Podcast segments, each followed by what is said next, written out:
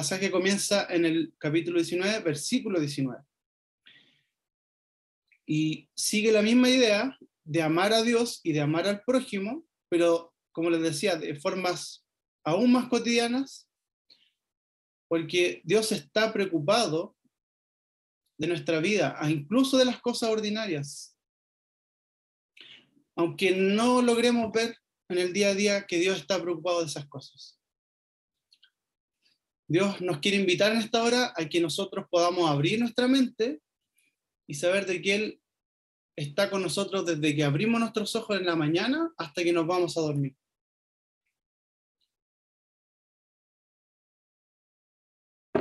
Leyendo el Salmo 4 me di cuenta de que David aplica esto desde el comienzo de la mañana cuando suplica a Dios, cuando le pide que, que lo escuche, pasando por cosas cotidianas como el disfrutar del alimento, del vino, hasta en la noche cuando se va a dormir.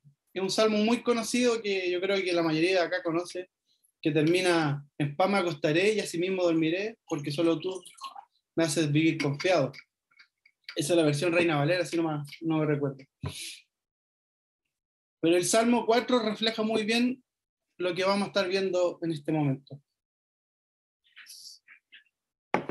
Entonces, estos versículos que acabamos de leer nos quieren mostrar una verdad más profunda de lo que podemos ver a simple vista. Por ejemplo, el, simple hecho de que nos hable de algo tan común como la vestimenta, como la ropa, y que Dios se preocupa del material con lo que esto está hecho. Pareciera que fuera algo totalmente sin importancia, pero no es así. Si vemos el texto en su contexto, nos daremos cuenta de lo que Dios quiere decirnos y que de la ley del Señor está llena de sabiduría. Y me quiero detener ahora. ¿Qué es lo que estamos haciendo ahora en estos momentos, desde que comenzó el culto a las once y media? Es enfocarnos en los atributos de Dios, en adorarlo, en tener comunión con Él, tener comunión con Jesucristo y con el Espíritu Santo.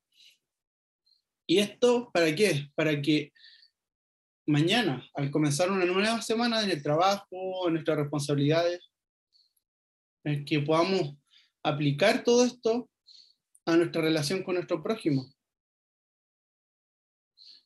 A que tengamos una manera diferente de ver el mundo, no como todos lo ven o como todos lo hacen. Entonces ahora vamos a, vamos a ver esta verdad que el Señor nos quiere enseñar en este día el cómo podemos amar a Dios y a nuestro prójimo. Amar a nuestro prójimo como, nos, como a nosotros mismos. Pero a veces pareciera que nos quedamos pegados en amarnos a nosotros mismos. Y vaya que nos amamos. Y nos amamos demasiado, yo creo. Deberíamos, ah, yo creo que deberíamos amarnos menos. Deberíamos amar más al otro y amar más a Dios. Y en esta primera parte del texto, el primer versículo, la idea central de esta parte es cómo Dios está llamando a su pueblo a que ellos puedan conservar el diseño original que está desde el jardín del Edén. Dios está llamando al pueblo de Israel a conservar las cosas como Él las creó, las cosas perfectas y gloriosas que Él creó. Una cosa que se nos, olvida a veces es que el pueblo de Israel era la vitrina geográfica en ese momento de la historia. ¿Por qué? Porque el pueblo de Israel estaba rodeado de pueblos y de naciones paganas que no conocían a Dios, que no tenían comunión con este Dios de la Biblia.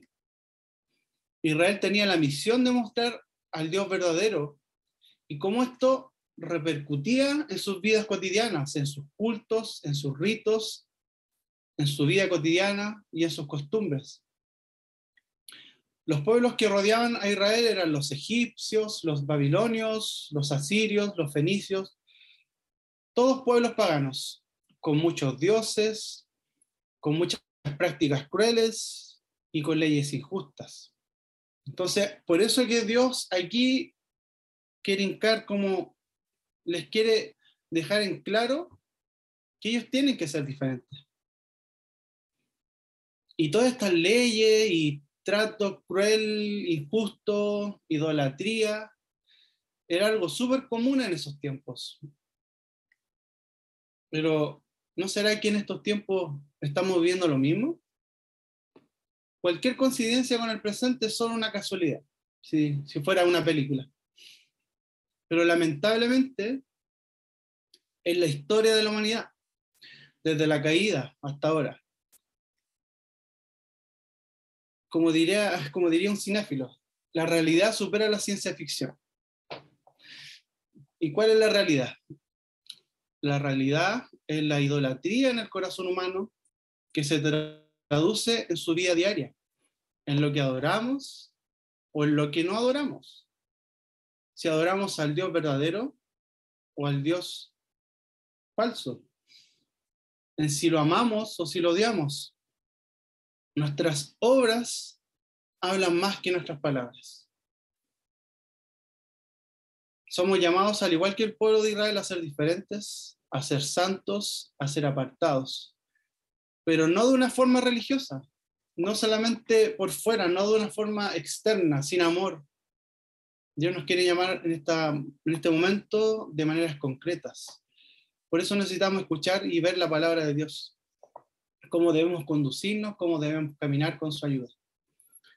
Y la única forma es dependiendo del sacrificio de Cristo, de la gracia de Dios, como bien nos decía Héctor la semana pasada, de la obra del Espíritu Santo en nuestra vida. Porque todas estas leyes, todos estos estatutos que Dios nos está entregando no son para ganarnos el amor de Dios, ni para ser hijos, ni para poder ser parte de la iglesia. Ya somos hijos, ya somos parte de la iglesia, y todo esto es por gracia, no es por nuestro mérito. Pero entonces, si ya somos hijos, si ya somos parte de la familia de Dios, si Dios ya es nuestro Padre, si el Espíritu Santo ya está dentro de nosotros, ya pertenecemos, ¿cuál es la forma en que deberíamos vivir nuestra vida? Bien, entonces con, con la Biblia abierta vamos a ir viendo versículo por versículo ¿Qué es lo que el Señor nos quiere hablar en esta hora? No tengo puntos, vamos a ir viendo versículo por versículo, así que vamos a estar ahí atentos. Y les voy a recordar el título del sermón, que es Dios santifica nuestra vida diaria. El versículo 19 comienza, dice, cumplan con mis estatutos nada más ni nada menos, cumplan con mis estatutos, o sea, vivan de esta manera, porque yo soy su Dios, vivan de esta forma. Y las cosas que, que dicen son estas, dicen, no crucen animales de especies diferentes, no planten dos clases distintas de semillas y no usen ropa de dos clases distintas de hilo. Estos tres estatutos tienen la misma idea, pero tienen distintas aplicaciones.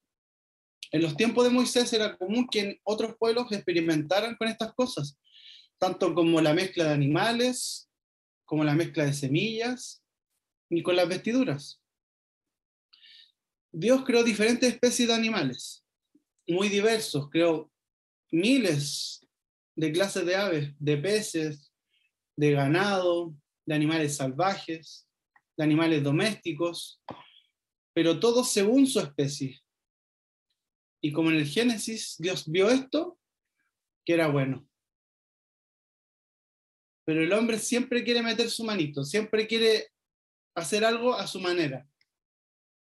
Entonces lo que Dios le está mostrando aquí al pueblo de Israel es que Él no quiere mezclas. Algo que los israelitas también sabían por el hecho de que Dios antes les dice, no se mezclen con los otros pueblos, no se hagan impuros, porque se van a corromper con sus ídolos. Pero acá podemos ver algo con los animales. Y lo concreto aquí en este momento es el hecho de no mezclar especies. No mezclar algo que no es natural. Dios quiere decirles, conserven las especies y los animales tal cual yo los creé. Un ejemplo podemos verlo en la mula, que es la cruza entre un caballo y una burra. El resultado se obtiene un animal que puede soportar más peso, puede soportar más tiempo cargando peso, y sí, es útil para el trabajo. Pero ¿qué pasa? La mula es estéril, por lo tanto no puede reproducirse. Entonces, ¿qué nos muestra la naturaleza? Que es algo útil, sí, pero no refleja el diseño de Dios. No refleja la perfección de Dios cuando Él creó al caballo por separado, como una especie diferente al burro. Al mezclar estas dos especies, sí, creo que puede obtener algo muy útil. Pero el diseño de Dios original no era ese. Incluso hoy día hay experimentos que han mezclado especies y el resultado que ha sido la muerte de, esa criatura. Por lo tanto, eh, en ese tiempo no era algo que a Dios le agradara. Por eso que está ahí, no mezclen los animales, consérvenlos tal cual yo los creo. ¿Por qué? Porque era una práctica común de los otros pueblos hacer esto, experimentar, mezclar animales. Entonces, Dios quería que su pueblo incluso fuera diferente en esto, en la conservación de los animales y en la manera en cómo estos se reproducían. La base de todo esto, como les decía, es conservar la forma original, como Dios creó a las especies.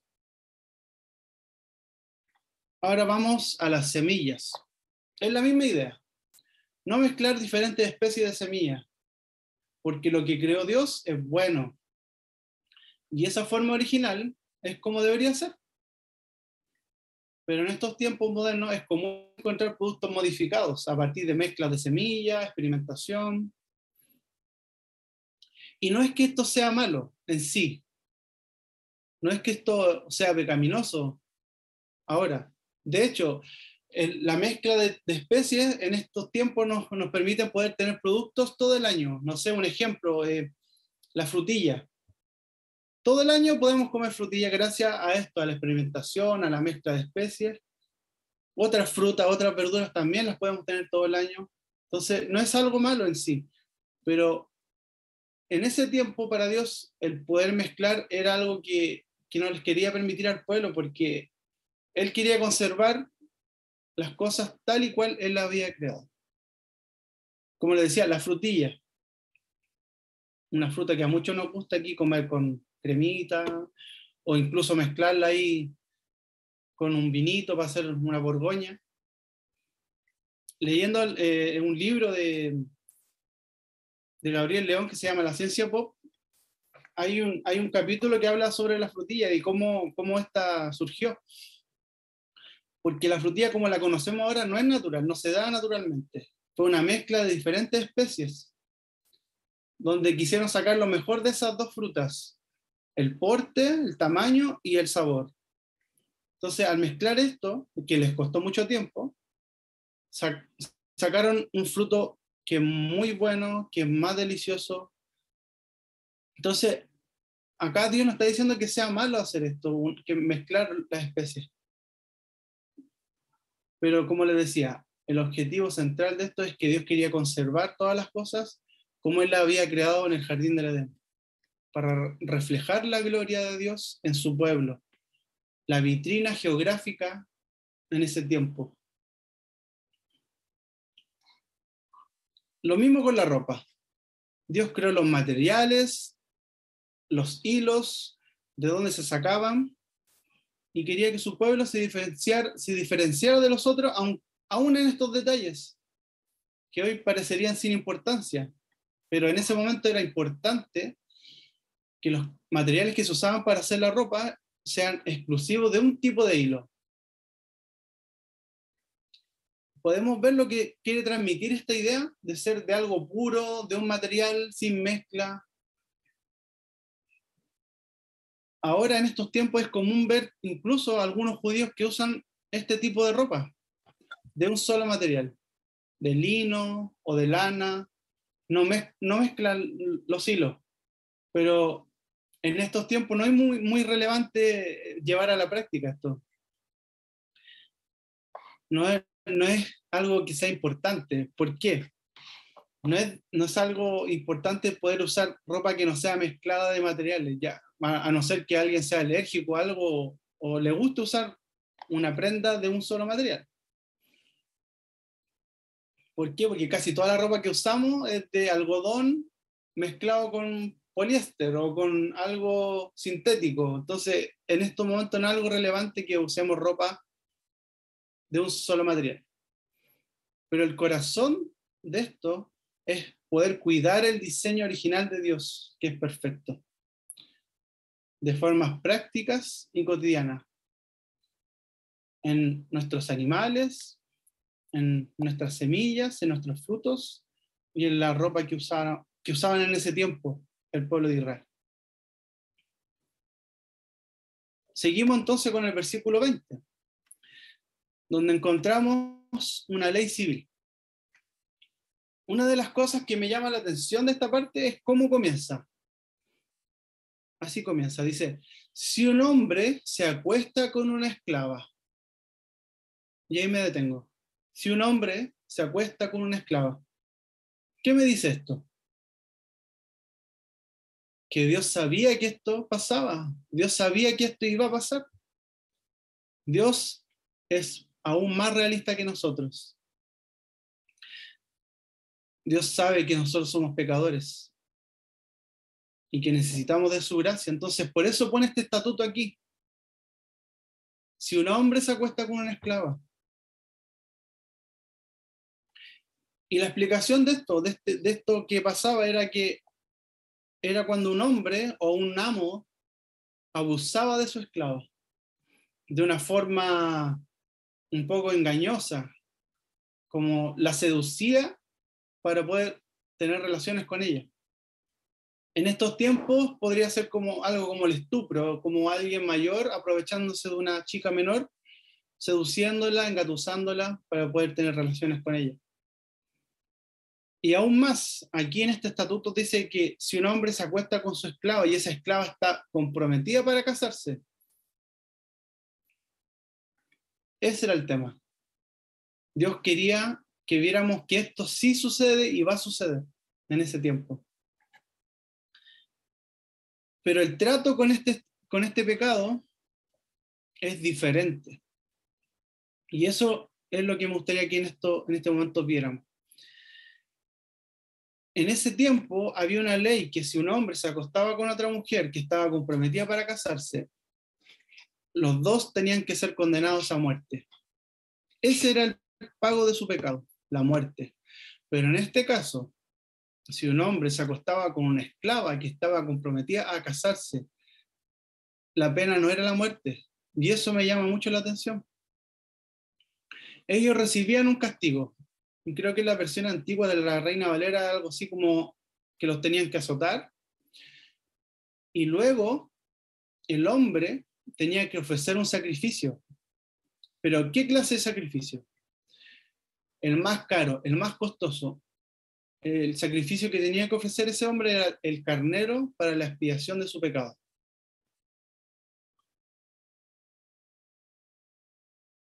Entonces, como les decía, si esa mujer no hubiese sido esclava, no hubiese estado comprometida, los dos tenían que haber muerto. Pero acá lo que el Señor está mostrándonos es que Él quiere un trato diferente hacia los esclavos, hacia la esclava. Dios trata con gracia, sobre todo a la mujer. La trata con misericordia. Porque sabe que acá el responsable es el hombre que abusa de esa mujer esa esclava.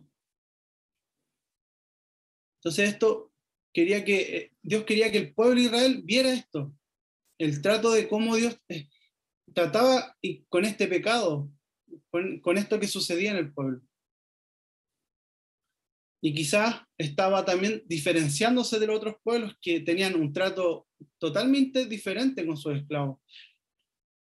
Quizá en este momento la institución de la esclavitud no era tan cruel como lo fue después, o incluso como lo era en los otros pueblos alrededor de Israel.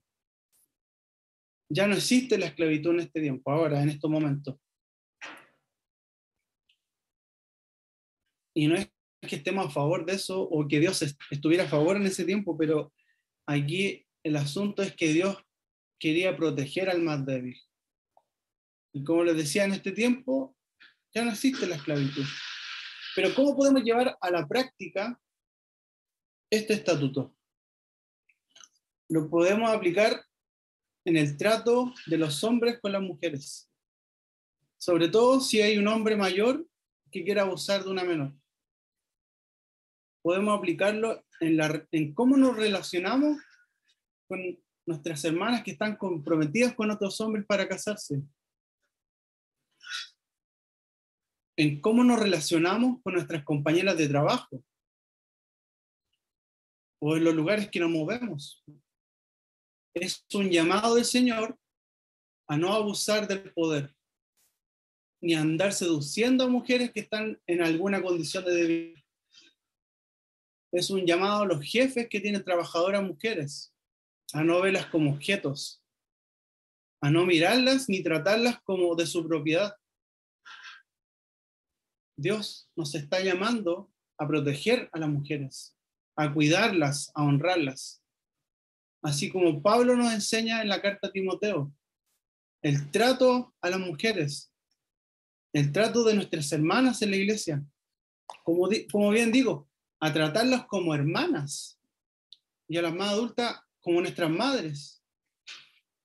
Y de esta forma podemos honrar al Señor, siguiendo el ejemplo de Jesús. Jesús dio muchos ejemplos de cómo relacionarnos con las mujeres, con misericordia, con amor, viéndolas como nuestros iguales. Nuestro deber como hombres delante de Dios es no es hacer lo que los hombres comenzaron a hacer después de la caída, después de lo que Adán hizo, aprovechándose de las mujeres. Debemos ser como Cristo, como Cristo amó a la iglesia. Así debemos amar a nuestras esposas y de así debemos respetar a nuestras hermanas y a todas las mujeres con las que nos relacionamos. Entonces, ahora viene otro estatuto. Y pareciera que lo que sigue cambia el tema a otra cosa. Pero la lógica de este estatuto que viene después es de algo totalmente cotidiano. Las esclavas y los esclavos eran personas que básicamente trabajaban en la casa, vivían con sus amos y compartían el día a día. Todas las cosas las compartían.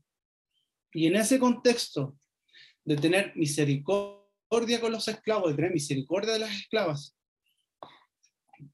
deberíamos también tener misericordia de la tierra y de cómo tratamos los cultivos, la tierra, los árboles frutales. Y cómo es necesario honrar a Dios también en estas cosas. Entonces aquí Dios les pide, les dice, esperen tres años para cosechar la tierra.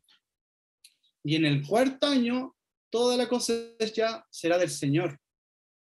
Y recién en el quinto año podrán comer del fruto para disfrutar de la cosecha. Imagínense, tenían que esperar tres años. Y ni siquiera ahí podían cosechar, sino que después del tercer año, esperar un año más. Y ese cuarto año, todo lo que cosecharan era del Señor. Debían consagrarlo al Señor, entregar ese fruto al Señor y luego al quinto año recién podían disfrutar del fruto de la cosecha. Detrás de esto había algo que el Señor les quería mostrar al pueblo. Era el poder depender totalmente del Señor en fe. Poder consagrar los frutos porque sabían que el Señor, Él provee todas las cosas. Y al parecer los pueblos de alrededor no era así. Los pueblos de alrededor abusaban de la tierra, tenían prácticas poco sanas en referencia al trato de sus tierras, de sus frutos. Y algo así es muy común también en estos días. Los, los agricultores que no dejan descansar la tierra y la explotan año tras año. ¿Para qué? Para cultivar y sacar el mayor provecho. Y hay una práctica que a mí me llama mucho la atención esta de que después de que cosechan, queman el campo para poder volver a sembrar en poco tiempo. Pero esto al final, ¿qué es lo que está haciendo? Está haciendo daño a la tierra, la está echando a perder. Y vemos muchos campos donde la tierra ya está erosionada y ya no se puede plantar, ya no se puede usar, ya no hay minerales. Están matando la tierra. Y este es el espíritu de esta parte, que el Señor nos está llamando también a cuidar la tierra y de no depender tanto de lo que nosotros podemos hacer con nuestras manos, sino de lo que el Señor nos entrega. Ese es el llamado que Dios le estaba haciendo al corazón de su pueblo. En tres años cosechen y al cuarto año para mí. Conságrenlo para mí y en el, recién en el quinto año van a poder disfrutar de sus frutos.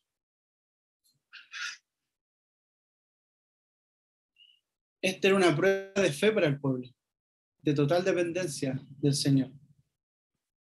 Y saber de que Él provee todo lo necesario para el sustento. Además, al final de este estatuto dice que de esta manera sus cosechas aumentarán.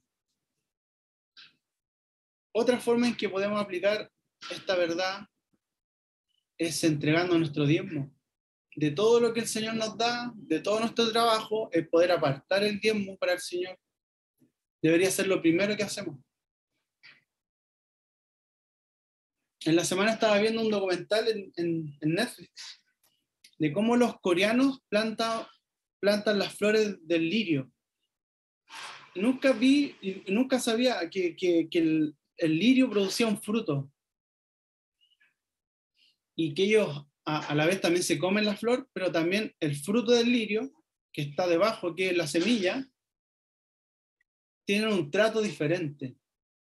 Y yo podía ver cómo ellos esperaban tres años, esperaban cuatro años, y al cuarto año lo que hacían era sacar el fruto y lo volvían a replantar.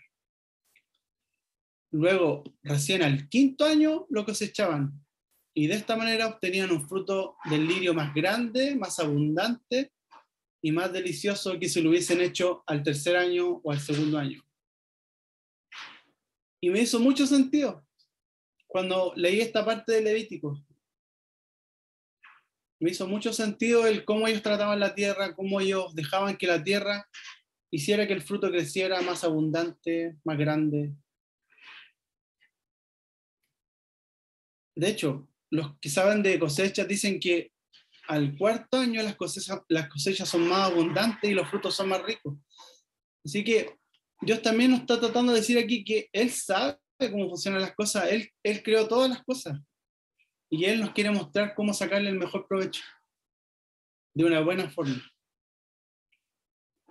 Otra forma concreta de aplicar este mandato sería que cada vez que nos reunamos a comer, a compartir algo a la mesa, lo primero que deberíamos hacer es agradecer al Señor por todo lo que nos da, por todo lo que tenemos y que nos da la posibilidad de poder compartirlo. Y como les decía adelante, el apartar el diezmo también es una señal de que al Señor le pertenece lo que Él nos da, lo que Él nos provee. El siguiente estatuto está entre medio del que acabamos de leer y el que viene a continuación. Como les decía al principio, son estatutos que están mezclados, que están, que no son apartados, que no son uno por uno, sino que van, se van entrelazando. Y es el hecho de comer sangre. El hecho de comer sangre es una práctica pagana en los tiempos de Israel. Se usaba mucho en los ritos, en los cultos paganos, entonces la sangre en, estos pueblos era un símbolo. Como les decía, algo que se utilizaba en los rituales. Pero como ley ceremonial, la sangre para nosotros es el símbolo de lo que Cristo hizo. Por eso que también era algo sagrado. Dios quería que, que, que el pueblo de una forma gráfica viera que la sangre era un símbolo de algo y que era algo puro que, la sangre no deberían comérsela o usarla para otras cosas como el pueblo, los pueblos de alrededor lo hacían, que lo hacían de una forma pagana, por así decirlo. La sangre era un símbolo, entonces Dios quería que el pueblo lo tuviera bien claro. Por eso le decía, no coman sangre, porque seguramente era una práctica muy común para los otros pueblos comer sangre pero de una forma ritual, de una forma pagana.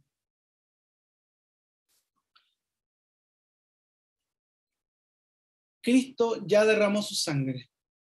Cristo ya pagó nuestros pecados gracias a su sangre. Entonces podríamos decir que este estatuto no es necesario aplicarlo de esta forma, de esta forma textual, de que ya no podemos comer sangre. Pero el contexto de Israel, como lo enseñó el Jonathan hace unos domingos atrás, es que cada vez que alguien quería compartir con sus amigos un animal, un carnero, un vacuno, o hacer un asado, por así decirlo, para que se entienda, lo que primero tenía que hacer era llevarlo al sacerdote, y el sacerdote le quitaba toda la sangre al animal y se lo ofrecía al Señor. Le ofrecía esta sangre al Señor, y luego de esto, ellos podían comer la carne. Y el estatuto acá, en, en el original, dice textualmente, no dice no coman sangre, dice sáquenle o quítenle la sangre a la carne antes de comérsela. Entonces, una forma práctica de aplicar esto también sería cuando nos juntemos, hermanos, a hacer un asado que tanto nos gusta acá en Iglesia 1, lo mínimo, lo mínimo, lo básico sería cuando estamos haciendo el asado es detenernos un momento para orar y para agradecer al Señor por la bendición de poder disfrutar de algo así. Pero muchas veces se nos olvida, se nos olvida esto. Se nos olvida, estamos disfrutando, compartiendo, y eso está súper bien. Pero se nos olvida esto que es súper básico, de que estas cosas Dios las ha dado para que las disfrutemos en Él. Y ahora tiene sentido que podamos comer prietas, la preta que tanto nos gusta acá en Iglesia 1, que hasta incluso inventamos el preta pan. Nosotros nos gusta más comer prietas con pan que, que comer choripán. Y se extraña en esos momentos, ¿verdad? En que podíamos compartir, gozarnos, destapar una botella de vino, compartirla. Son momentos para gozarnos, pero también debería estar ese elemento del Señor, de agradecer a Dios por esos momentos. Y como les decía, todo esto de no comer sangre va ligado a lo que viene después, porque está en el mismo versículo. Cuando dicen no coman sangre, después dice, al mismo momento dice, no consulten a divinos y no practiquen la brujería. Ahí dice sortilegio, pero es lo mismo. No coman sangre, no consulten a divinos y no practiquen la brujería. ¿Por qué? Porque era algo muy común de los pueblos alrededor de Israel quisieran esto, ritos de adivinación, brujería con sangre. Se va entendiendo la idea de, estos ritos paganos, de la sangre, de la adivinación, de la brujería. Tenía que ver con todo eso. Y estos y estas cosas que aquí nos, nos, muestra Dios tienen que ver totalmente con el mandamiento de no tener ídolos, de no tener otros dioses. Este estatuto va en contra del primer mandamiento.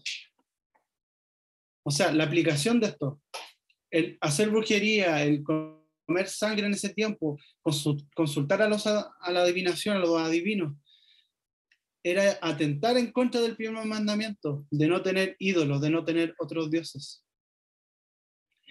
Y esta era una forma de no mostrar confianza a Dios, de no confiar en la providencia de Dios. Es una forma de buscar atajos para saber el futuro o de poder querer mover algo con ritos. Esto va todo en contra del Señor. El no confiar en, la providencia Señor, en lo que el Señor quiere para nosotros, en la voluntad de Dios. Aquí está el asunto el no confiar en el Señor. Por eso dice, no consulten a divinos, no hagan brujería, no coman sangre. No sean como los otros pueblos, que pareciera que no, cuando hacen esto, no tienen a un Dios, al Dios verdadero. Pero seguimos adelante. Y aquí vienen otras prácticas que son más comunes. Hay cosas que también podrían ser ridículas, como el corte de pelo, corte de barba, pero aquí viene la misma lógica del jardín del Edén. Dios quiere que su pueblo refleje el diseño original y se diferencie de los demás pueblos. ¿Y qué mejor manera de no cortarse el pelo como lo hacen los demás? O hacerse de cortes extraños, o de la barba, hacerse cortes raros en la barba. Dios quería que ellos, preferentemente los hombres, o se afeitaran totalmente o no se hagan cortes extraños. Entonces, era como déjense crecer la barba, naturalmente, no se hagan cortes extraños, déjense crecer la barba. Y el pelo, déjense lo natural. Pero nada intermedio, nada raro. Entonces aquí Dios con cosas tan prácticas como un corte de pelo, si en la mañana te afeitas o no te afeitas, eran cosas visuales que podían reflejar también que este pueblo era diferente a los demás. Pero en estos tiempos eso quizás no se aplica ya. Ya el corte de pelo, la barba, ya no es algo que Dios nos pida, porque en estos tiempos es algo quizás que no tiene mucha relevancia para diferenciarnos de los demás. Sobre todo porque la iglesia de Cristo está constituida por muchas naciones, por muchos pueblos, entonces ya no es una condición, ya no tenemos que dejarnos la barba como los judíos o no cortarnos el pelo. Si te gusta dejarte la barba, bien. Si no te quieres cortar el pelo, bien. No es pecado hacerlo o no hacerlo. Pero se entiende la idea que está detrás. Dios quería conservar el diseño original. Entonces, llegamos ahora a un tema también que es un poco confuso a veces, que provoca un poco de discordia y que lo sacan de contexto, incluso con esta traducción que tenemos acá. ¿Y por qué le digo que es sacado de contexto? Porque toman este versículo y lo usan de una forma que no está bien, porque debería leerse en todo su contexto. ¿Y de qué estoy hablando? Concretamente, de los tatuajes. Y lo digo también porque yo también tengo tatuajes. Y la verdad es que tatuarse, hermano, no es pecado. No hay ninguna parte de la Biblia que diga que hacerse tatuajes es pecado. Y en esta parte del texto tampoco está hablando de eso. Está hablando, igual como hemos estado diciéndolo, de conductas o ritos paganos. Lo que está diciendo literalmente en esta parte del texto es que ellos se cortaban la piel haciendo un rito por los muertos, como tomando un cuchillo y cortándose la piel, haciéndose marcas o deformándose la piel por los muertos. No está hablando aquí de arte corporal o de hacerse un dibujo. Entonces, quizás tal cual como sale ahí, no aplica a los tatuajes en estos tiempos. Pero sí lo que podríamos rescatar de esta parte, ¿qué pasa si, si alguno de nosotros se hace un tatuaje, pero en su conciencia él sabe que está pecando? Allí está mal. No el hecho de hacerse un tatuaje, como le decía, que sea un pecado hacerse un tatuaje. Pero si en tu corazón la razón para hacerlo es pecaminosa y tu conciencia no está en paz con Dios, no deberías hacértelo. Porque al hacértelo vas a estar pecando. Una cosa más que me llama la atención también, que el otro día la hablaba con, con la Vale. ¿Por qué no puedes dejar de tatuarte? ¿Por qué tienes la necesidad de hacerlo? ¿Por qué seguir incluso llevándolo incluso a un plano más concreto? A ver, ¿qué pasa si en tu casa están pasando necesidades, están apretados de lucas y tú decides tatuarte aunque sabes que esto se sale del presupuesto? ¿Por qué? Porque tatuarse no es barato. Y yo lo sé porque me, tengo un par de tatuajes y no son baratos. Entonces, por experiencia propia, si tú no estás proveyendo para tu casa por estar tatuándote y gastándote ese dinero que es para tu casa, para tu familia, examina lo que estás haciendo, hermano. Porque podrías estar pecando. ¿Por qué esa necesidad de, de hacerlo? ¿Será que hay algo ahí en tu corazón? Si es solamente por, por arte o por decorar tu cuerpo, porque te gustan y porque lo puedes hacer, no hay ningún problema. Eres libre. Si en tu conciencia estás tranquilo con Dios, eres libre para hacerlo. Pero si esto está provocando un problema, deberías pensarlo. Deberías pensar estas cosas. Lo voy a dejar ahí. ¿no? Seguimos entonces. Otro estatuto en la misma línea de todo esto de, de los ritos paganos y cosas así. Es dar a sus hijas para ser prostitutas. Y esto era una costumbre común en esos tiempos, que los padres entregaran a sus hijas para ser prostitutas en los templos, para estos ritos paganos de adoración a los ídolos. Era una costumbre súper común en ese tiempo. Y esta actitud y esta costumbre estaba totalmente en contra también del mandamiento de idolatría, de adoración a otros dioses, de no tener otros dioses.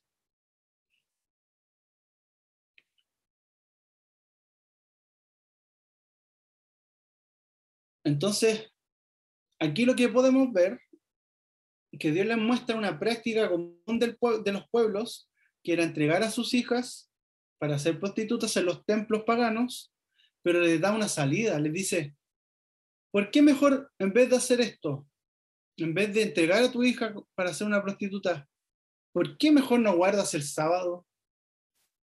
¿Por qué no te consagras al día del Señor? ¿Por qué no guardas este día en vez de estar practicando lo que hacen los paganos, los que no me conocen? Y esto debería ser algo cotidiano para nosotros también. El tener claro que el día domingo le pertenece al Señor. En la semana estar pensando en saber de que viene el día domingo y yo tengo que estar preparando este tiempo para apartarlo para el Señor. Por eso lo dice a propósito después de esto, de esta costumbre pagana que tenían de entregar a sus hijas. En vez de estar haciendo esto, ¿por qué no te consagras mejor al Señor el día domingo?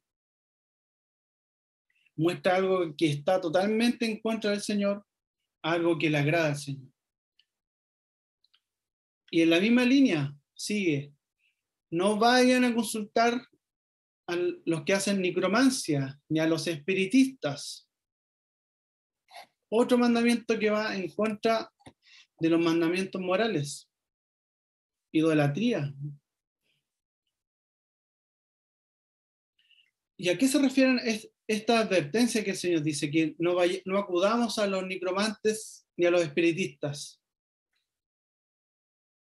El texto original nos quiere dar la idea de aquí de no ir a los muertos, a los antepasados para encontrar respuestas todo esto de contactarse con los espíritus, querer tener contacto con los seres queridos. Dios les ofrece un mejor camino. Les dice, en vez de andar buscando a los espíritus, en vez de buscar a los muertos, a los antepasados, ¿por qué mejor no, no honran a los que están vivos? En vez de andar consultando a los muertos, en vez de andar haciendo espiritismo, ¿por qué no honran a los que están entre ustedes, están vivos? Eh, y una forma muy práctica les dice, pónganse de pie en presencia de los mayores, respeten a los ancianos, teme al Señor. Y este estatuto va en concordancia con el mandamiento de honra a tu padre y a tu madre. ¿Y qué más práctico que honrar a nuestros ancianos y seres queridos, tomándolos en cuenta, cuidando de ellos? Claro, consultar a un espíritu, a los muertos, a los ancestros. ¿No será esto una conducta pagana, pero que fuera más cómoda? En vez de poder respetar en vida a los que tenemos acá, a nuestros padres, a nuestros abuelos, a las personas mayores, en buscar que sus condiciones mejoren. Entonces Dios está siendo súper concreto aquí. En vez de que acudan a los espiritistas y que estén buscando respuesta a los espíritus, ¿por qué mejor no honran a los ancianos? ¿Por qué mejor no los cuidan, no los protegen, no les muestran respeto?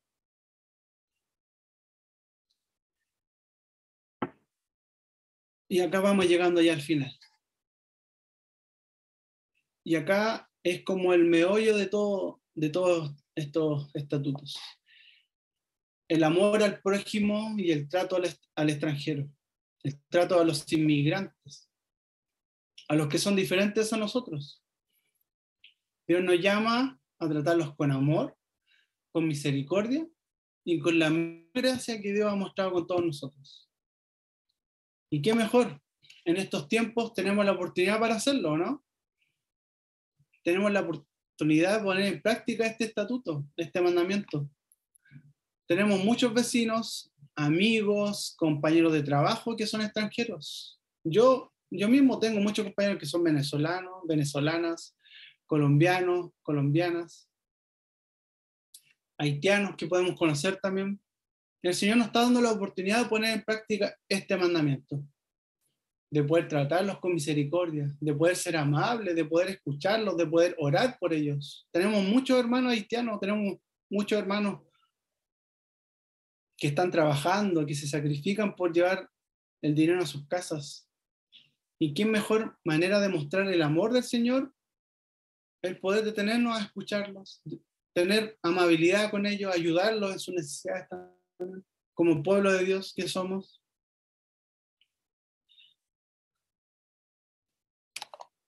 ¿Qué pasaría si nosotros en nuestro trabajo, voy a poner un ejemplo, estuviéramos en nuestro trabajo y ponemos música cristiana y traemos libros cristianos, abrimos la Biblia y todos saben que nosotros somos cristianos, pero cuando viene alguien a pedirnos ayuda o quiere que lo escuchemos, alguien, no sé, un extranjero, y nosotros no lo pescamos, no le prestamos atención, no somos empáticos con ellos.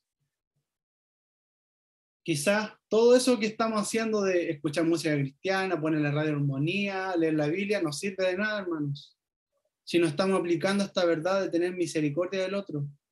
Algo mínimo como la amabilidad o escuchar al otro. Muchas veces pecamos en este sentido de echarle la culpa a los otros, a los venezolanos, a los colombianos, ah, que por culpa de ellos está la delincuencia y la droga. Nosotros mismos los chilenos tenemos estos mismos problemas, estos mismos pecados. Deberíamos tener más misericordia con los extranjeros. Y, y el texto sigue aún más allá, diciéndonos cosas prácticas referente a las transacciones, a los negocios. Dicen, no engañando, no falseando información, no sacando provecho, no falseando las medidas. Por lo tanto, ¿qué tiene que ver esto con los mandamientos? Va en conexión directa con los mandamientos de no mentir y de no robar, que ya el Héctor nos enseñó muy bien la semana pasada. Pero aquí en cosas concretas, en el trato día a día, en las transacciones, en, las compras, en negocios. En no falsear información, en no mentir, en no engañar, sobre todo a los extranjeros, que es algo que se está dando mucho en estos tiempos. Un ejemplo, gente hacinada viviendo en un departamento porque los arrendateros le aceptan eso y que vivan ahí hacinados en condiciones muy malas, o el sueldo que les pagan indigno. Eso es ir en contra de este estatuto. Que el Señor nos ayude a no caer en estas cosas. A tener misericordia y tener un trato justo con el forastero. Porque tal como el pueblo de Israel fue extranjero, fue forastero, como lo dice acá, en Egipto, nosotros también, hermanos, somos extranjeros en este mundo. Estamos de paso en este mundo. Pero mientras vivamos aquí, mientras vivamos en este momento de la historia, el Señor nos está llamando a que pongamos en práctica todos estos mandatos. Porque de esta forma vamos a estar amando a Dios y amando a nuestro prójimo. Porque la santidad no solo la deberíamos vivir el día domingo, el día de hoy. Hoy día estamos todos acá en el culto, adorando al Señor, orando. Pero es fácil, porque estamos acá. Pero nosotros deberíamos ser activos en vivir nuestra vida de santidad del lunes a sábado, que es cuando Dios nos llama a poner en práctica lo que estamos escuchando hoy día.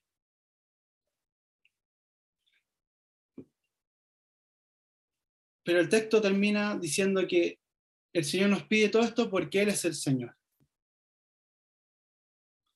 Él ya es nuestro Dios, Él ya nos amó, ya le pertenecemos. Aunque fallemos, hermano, aunque no cumplamos todo esto, aún seguimos siendo hijos del Señor, aún seguimos siendo, pertenecemos a su iglesia. ¿Qué quiere decir esto? Que esto es solamente por gracia solo por la gracia del Señor que podemos poner en práctica todas estas cosas. No es por nuestro esfuerzo, es dependiendo del Señor.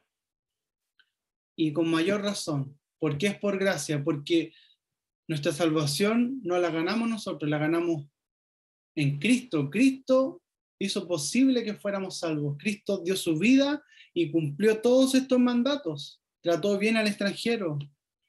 Fue justo no practicó nada de estas cosas para que nosotros podamos seguir sus pisadas amando a Dios. Así que, por último, me gustaría que leyéramos el Salmo 4.